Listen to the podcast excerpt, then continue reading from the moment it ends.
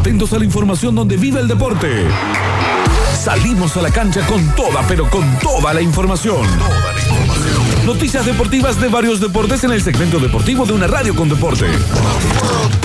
Octagen Carelli y el Polideportivo de Metrópolis.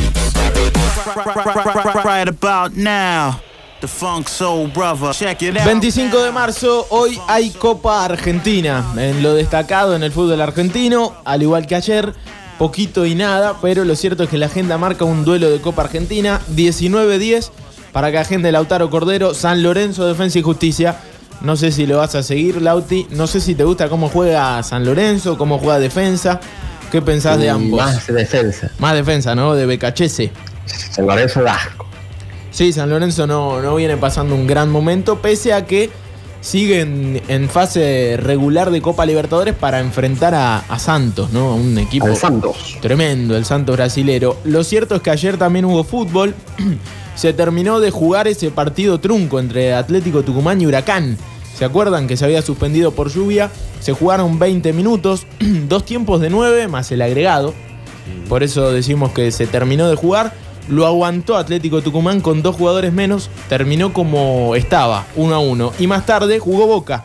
Ganó 3 a 0 por Copa Argentina frente a defensores de Belgrano. No sé si lo viste Lauti. Zárate de penal en dos oportunidades. Y Emanuel Más en un partido en el que Boca fue un poquito superior a defensores de Belgrano. Le pateó bastante al arco. Fue un Sí, buen sí, lo vi, partido del arquero de defensores de Belgrano. A pesar de que Boca con su poderío ofensivo ganó 3 a 0 después de un partido frente a Talleres donde no pateó al arco Boca y, y eso llamó mucho eh, la atención. Jugó, sí, jugó bien. Jugó bien Boca. Eh, bien Zárate en esa nueva posición que le encontraron. Sí, sí, sí, es cierto. Se lo vio más, más cómodo a un Mauro Zárate que igual de cualquier manera no trasciende futbolísticamente en Boca todavía. Dos goles de penal el día de, Sí, de penal. de ayer. Eh, se juegan las eliminatorias al Mundial para los europeos. Arrancó ayer esto. Hay que, hay que contarlo. Hoy lo destacado, podríamos decir, España-Grecia, 16-45, lindo partido. Italia frente a Irlanda del Norte, a la misma hora. Inglaterra frente a San Marino. Alemania frente a Islandia, me parece lo más destacado para los duelos de unas eliminatorias al Mundial de Qatar del año próximo que todavía no se juegan en nuestro ¿Cómo va a territorio. jugar Inglaterra contra San Marino? Eso acá en las eliminatorias latinoamericanas no existe. No, hay No, por eso, nada que ver, ¿no? Es muy distinta. Pasa que el territorio europeo tiene muchísimos países. Sí. El, tur- el territorio sudamericano, que uno podría hacer eh, Conmebol con CACAF, ¿no? Claro. Eh, y, y hacer unas grandes eliminatorias, no se hace, se hace la eliminatoria sudamericana. ¿Cuál sería el peor equipo de la Conmebol? Y yo creo que tenés eh, equipos como, no sé, Trinidad y Tobago. eh, un Claro, si con Kaká jugar dos juntos, sí habría partidos Pero los de Conmebol, Conmebol. Honduras. Ah, de Conmebol. Sí, es Ah, difícil. perdón, con CACAF entendí. No, de Conmebol eh, no hay equipo. Bueno, Bolivia, Bolivia debe estar entre los peores equipos del mundo. Sí, pero vas a jugar a la altura y te Claro. complican siempre. Bueno, la sí, a la altura. Bueno, pero a lo que voy, por eso dicen que las eliminatorias sudamericanas son las más complicadas Sí. de todas. Porque cualquier equipo le puede ganar a cualquiera y con el paso del tiempo se fueron eh, emparejando mucho más. Hubo un momento donde Argentina y Brasil se marcaban una sustancial diferencia con el resto. Con Uruguay, ahí, Colombia. Claro, y de pronto se empezó a complicar. Pero bueno, siempre históricamente hubo eliminatorias complicadas. Las mismas eliminatorias del Mundial 86 Exacto. fueron muy complicadas para Argentina. Eh, recomiendo un documental espectacular. Eh, ah, no me va a salir la historia detrás de la Copa. Espectacular ese documental para entender lo que eran las eliminatorias previos a, previas al Mundial 86, con un contexto político también complicado en, en la región. eh, en algunos casos un poco mejor, mejorado con la vuelta de la democracia en Argentina, pero con un Perú, por ejemplo, que estaba pasando un momento tremendo políticamente. Mm. Y que cuando va Diego a jugar eliminatorias a Perú, en la primera fecha de eliminatorias, eh, segundo partido de la primera fecha que se jugaban, eh, viajabas, después jugabas de local, como se acostumbra a hacer ahora, eh, a Diego lo amenazan con secuestrarlo cuando llega a Perú. Así que, y ese partido con la marca de Reina, ¿no, Lauti? la marca. Sí, lo- mató a patadas. Lo molió a patadas, no fue un gran partido, pero por ejemplo, en, esos, en esas cosas que hablábamos hoy de que les tiran a los jugadores, qué sé yo, a Diego en un córner le tiran una piedra y le da dos tacazos y la devuelve. Espectacular momento. Esa de, de dar la vuelta. el Sí, sí, sí. Acá un oyente muy piola, ¿viste? Estábamos con el programa, el polideportivo, Sí. charlando de muchos temas, muy contento. Jueves, dice: Hola, solo quería recordarles que hoy hace cuatro meses se nos fue el más Sí, grande. sí. Es que te- No, pero No, pero estaba entre las efemérides del día. Quédese tranquilo, 25, ya cuatro meses. 25 de noviembre, hoy 25 de marzo. Eh, se fue Diego Armando Maradona. Estaba ahí en, en el repaso informativo que vamos a seguir haciendo porque se viene un gran fin de semana en la cadena del gol con muchos partidos y hay que hablar de los nuestros. Talleres tiene empieza a tener una agenda un poquito más eh, movida, ¿no? Sabemos que va a jugar triple competencia y por eso se empieza a mover. arranca ahora en abril, ¿no? Sí, señor. Domingo, 14 horas, Talleres Godoy Cruz en el Kempes, con transmisión de la radio, lógicamente. Sábado próximo, es decir, no este, sino el sábado primero de, de abril, 3 de abril sería, primera semana de abril, Independiente, con Independiente, de nuevo en el Kempes. El mejor equipo del campeonato. Podríamos decirlo, ¿no? Con Falcione a la cabeza. No sé qué piensa el hincha más conocido del rojo. Pero está complicado porque se están los de COVID. Ah, bueno, vamos a repasarlo, no, de, no adelantes más nada. Eh, Bueno. Además, miércoles 7 de abril se juega Copa Argentina contra Vélez. Ya tiene día. Miércoles 7 de abril. Talleres Vélez. Talleres Vélez. Qué partidazo. Estadio neutral, en este caso, Copa Argentina, 16 avos, sí, lindo partido, entre semana, aparte. Para ese partido, para el Matador, todavía no se sabe dónde se va a jugar ni el horario, pero se sabe que va a ser el miércoles 7 de abril. El partido entre semana es como cuando pinta un asado, algo un A mí miércoles que encanta. cae de la nada y eh, esa, esa belleza. Me encanta, me encanta, me parece hermoso. Ojalá que los equipos nuestros se acostumbren a jugar entre semana. Sí. Y viernes 9 de abril, es decir, dos días después, Talleres habrá sus rivales en fase de grupo de Copa Sudamericana. El sorteo. Así que se le viene la agenda movidita, como quería el hincha, como quería este equipo que se preparaba para jugar triple competencia. Esto es la triple competencia, partidos de Copa Argentina, partidos de Sudamericana que tendrá seis por fase de grupo y también eh, la Copa de la Liga Profesional. Así que movida empieza a hacer la agenda del Matador que juega el domingo a las 14. Siguiendo la lógica del técnico, el titular sería Marcos Díaz, viste que lo- los va alternando, Sí. algo rarísimo. Yo nunca había visto esto de alternar al- a los arqueros como lo está haciendo En el San Lorenzo pasa lo mismo. ¿Ahora, en este mismo momento? Sí. Mirá vos. Atajan en una, en una de Becci y en la otra Monetti. ¿Y qué? Pero en Copa... mm, En internacionales creo que va de Becci y Monetti juega lo local. Esa la vi un poco más, Lauti. También se, se usa más en Copa. Pero en, en la, en la misma competencia, digo, de fin de semana a fin de semana, como lo está haciendo el cacique, yo no lo vi nunca. Porque, qué sé yo, en Copa Argentina para Boca siempre ataja Rossi, como ayer. Y, y Andrada por ahí para los partidos más picantes del, del torneo. Pero bueno, eh, eh, lo mismo hace Gallardo con eh, en algún momento Beto Boloña y Armani. Bueno, esto que hace Cacique yo sí que no lo vi. Alternar el, arquero sería Marcos Díaz, siguiendo esa lógica. Enzo Díaz afuera, desgarro. Se metería en el equipo Ángelo Martino, el, el lateral izquierdo que jugó un buen partido en la bombonera el otro día, se la bancó contra Villa. Volvería el colombiano Rafael Pérez y Schott dejaría el equipo porque Teinaglia iría al lateral derecho. Mm, Yo vi un buen partido de Schott. eh, y vi un buen Tenaglia de marcador central, pero bueno, naturalmente es 4 y volvería al colombiano Rafael Pérez. Soñora sería titular. Seguramente Dari Pedretti tirará la probable esta tarde en sucesos deportivos para el partido del domingo a las 14. En Belgrano, presentación de refuerzo, porque Emiliano Romero se convierte en nuevo futbolista del Pirata, parecido a Hernán Bernardelo. No le digan el chino, por favor. No, ¿cómo le van a decir el chino? Porque ahí a los Ortega le dicen burrito. Y claro, a los Sí. la ratón. Sí, tremendo. Bueno, eh, nacido en Montevideo, 28 años, 1.80, capitán y 5 de Atlético Rafaela, llega para reforzar al Celeste después de la lesión tremenda de Hernán Bernardelo. Pierde un futbolista importante de experiencia y trae otro, en este caso Belgrano. Rápido se movió y lo consiguió. Lozada, Barinaga, Novaretti, Tesilla, Ochoa. Longo, Barbero, Tomasetti, Ruiz Gómez, Vegetti y Sánchez. Equipo de muchos pibes del club, lo cual es muy bueno para mi gusto. Recién dos fechas de la Primera Nacional. Veremos si Emiliano Romero se mete por lo menos en la lista de concentrados. Uno cree que llegó muy con lo justo. Pero bueno, para esto está, ¿no? Para llegar y ser refuerzo rápidamente por la lesión de Bernardelo para el partido del sábado 19.05 en la cadena del ¿Qué gol. apodo le pueden poner a Romero? No sé cómo le. Yoruba. ¿Yoruba? Eh, charrúa.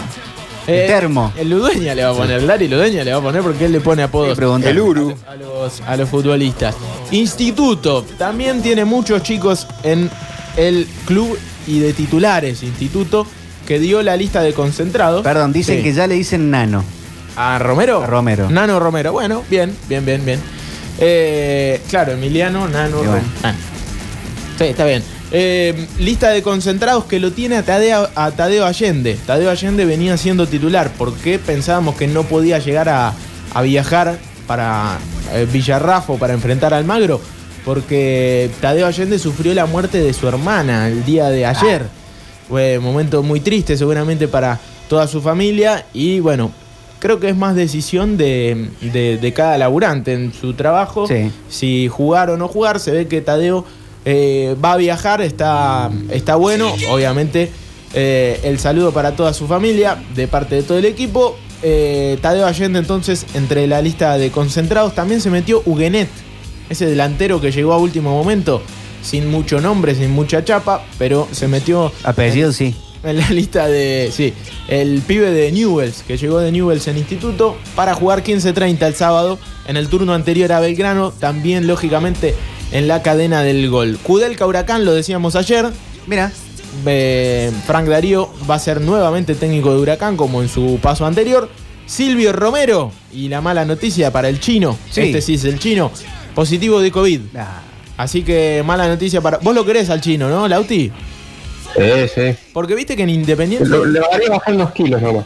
pero ha sido, ha sido goleador de Eh, ha, ha hecho ¿no? muchos goles, ha mucho- Sí, ha sido goleador de la de una de las superligas, todavía era superliga. Me parece que no lo quieren mucho al Chino Romero en Independiente. Hay como división ahí.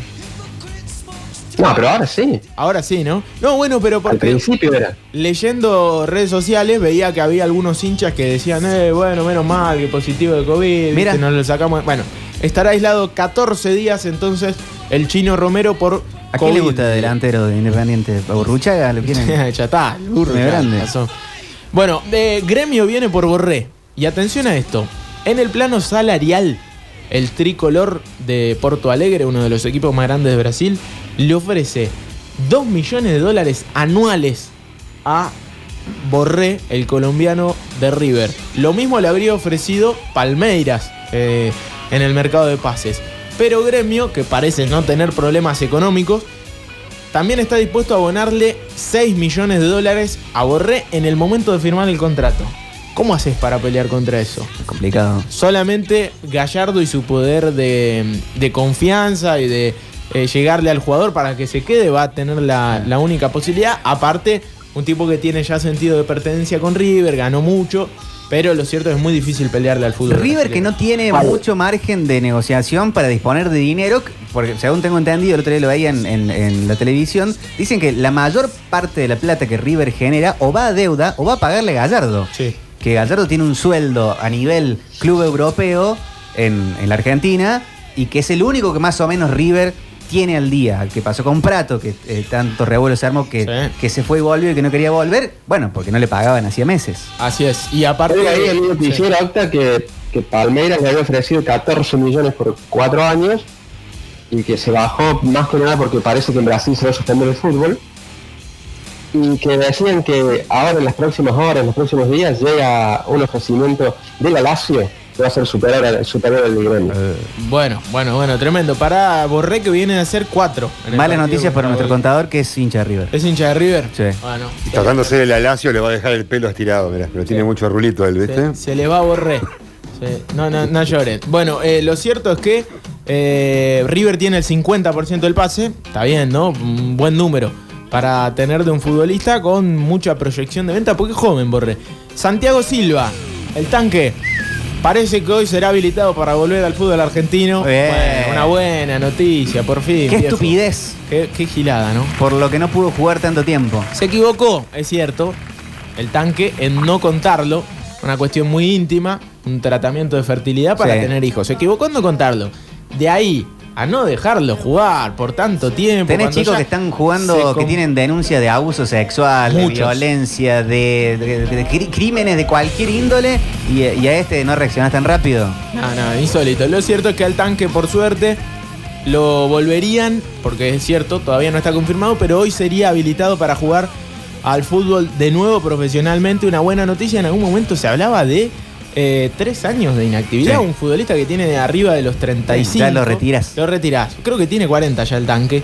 Eh, así que una buena noticia para un tipo aparte que pasó por todos lados. En todos lados fue bastante querido. Hizo goles siempre. Bueno, una buena De noticia. talleres en- no se fue tan bien. en el fútbol argentino, es cierto, pero más con una cuestión dirigencial que con el hincha, ¿no? No, con el hincha no. Con el hincha creo que estuvo poquito, hizo un par de goles. Corazón, dice Pablo Joaquín Sánchez. Para el tanque Silva. Eh, Atlanta, dicen. ¿Sí, sí? ¿Atlanta? Acá veía que sí. Mira vos. Atlanta, el equipo de Arbiti. Muy bien. Ah, claro, compañeros en Banfield. Salieron campeones juntos en Banfield y en Boca después. Bueno, Racing. Reunión esta tarde con eh, Escucha, Turco. Luis Fartime por parte de Manuel Pérez. ¿Por qué? Porque Racing está resembrando el Sancho. El 11 de abril tiene que jugar con Dula Hey de Pergamino. Partidazo en el Federal A. Racing Dula Hey de Pergamino.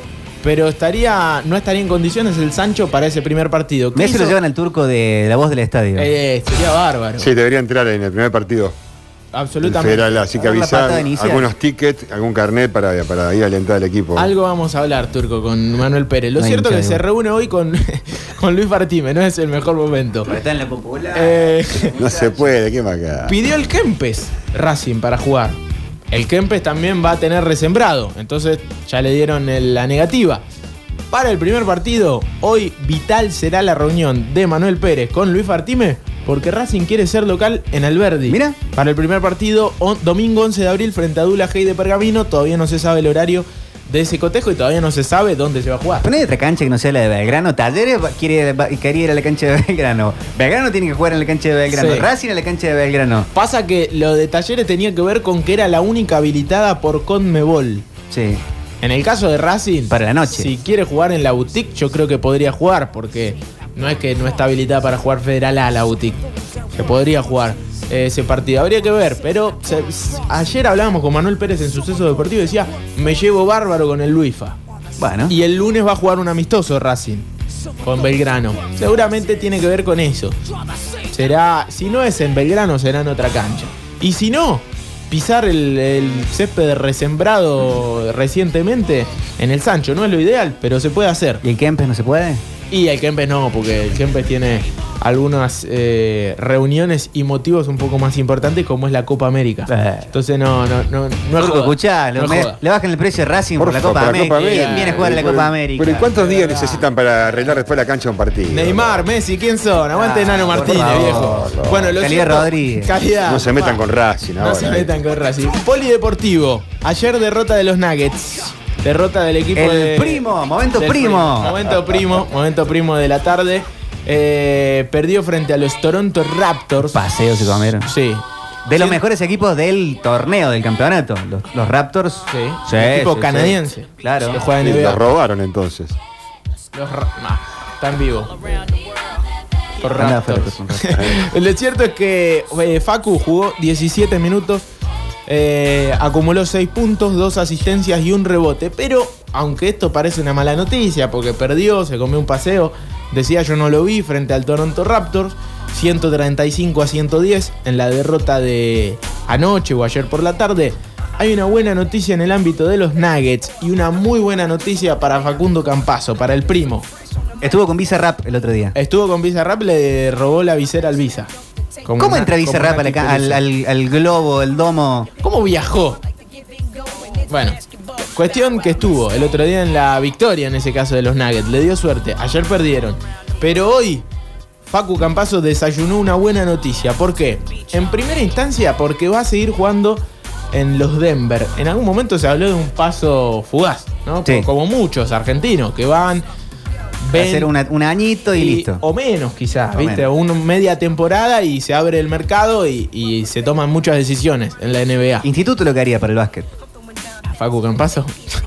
sí, está, está complicado pagarle el, No sé. el pase. Pero lo cierto es que Facu va a seguir en los Denver Nuggets. Pero hubo mucho movimiento en los Denver. Porque se deshizo de Harris y Hampton. Dos, eh, futbolistas, dos basquetbolistas que son compañeros y que en algún momento estaban por encima de Facundo Campazo cuando arrancó esta temporada. Lo cierto es que el técnico prescinde de ambos y se queda con Campazo. Es decir, al técnico le sirve Facundo Campazo, pero aparte trae un- una de las estrellas, un tipo que dicen que puede llegar a cambiar eh, esta campaña irregular que tienen los Nuggets de victorias y derrotas para empezar a ser un potencial candidato. ¿Por qué? Porque llega Aaron Gordon, un, un basquetbolista top. Aaron Gordon, Un sí flash. señor, un ala pivot o pivot también. Eh, y verlo. muchos y muchos ya hablan de Ah. una posible eh, sociedad entre Campazo y Gordon porque es un tipo de Sí, sí, esos el que, de la porra. que marca sí señor tiene rulitos grandote. sí sí sí un, un ala pivot tiene Una especie de Anthony Davis. Si está el Nacho, que corrija. Sí, sí, Nacho nos va a cagar a pedo después de esto. Pero lo cierto es que Aaron Gordon se convierte en compañero de un Facu Campazo que va a seguir siendo eh, jugador de los Nuggets. Una buena noticia para todos aquellos que en algún momento dijeron, bueno, va a ir Facu, vamos a ver si tiene algunos minutos, vamos a ver si puede seguir en la NBA, si es un paso fugaz como el de Garino, como el de eh, Deck, como el de muchos argentinos que van a la NBA y que lógicamente no dan la talla o por ahí no tienen los minutos que, que ellos quieren. Lo cierto es que Facu es un basquetbolista importante para los Nuggets y por eso es una buena noticia después de la derrota que va a seguir, que va a tener compañero nuevo y que en los movimientos defensivos de su equipo no salió él, sino que es Está bien. importante y pieza clave en el equipo. El primo. El primo, amigo, el primo. Bueno, el polideportivo de hoy, 25 de marzo, eh, hemos sido completos y le hemos dado una muy buena noticia a Lautaro Cordero Sí, Campazo. a la familia, sobre todo. a la familia, porque su primo va a seguir ganando mucho dinero, Lauti, mucho. Que mande algo, díganle esto si, si lo ve. Pero si ahí. vos sos el que habla con él, yo no, yo no hablo con, con Campazo. Eh, mala noticia la del chino Romero, pero buena noticia la de Facu Campazo y eh, la efeméride, que nadie quería recordar. Cuatro meses ya sin Diego Armando Maradona. Estás cómodamente desplomado, descifrando pensamientos vagos. Tus ojos giran, tu cabeza rota. Cabeza rota. Quiero acercarte y no te importa. Metrópolis. Para terminar con la siesta.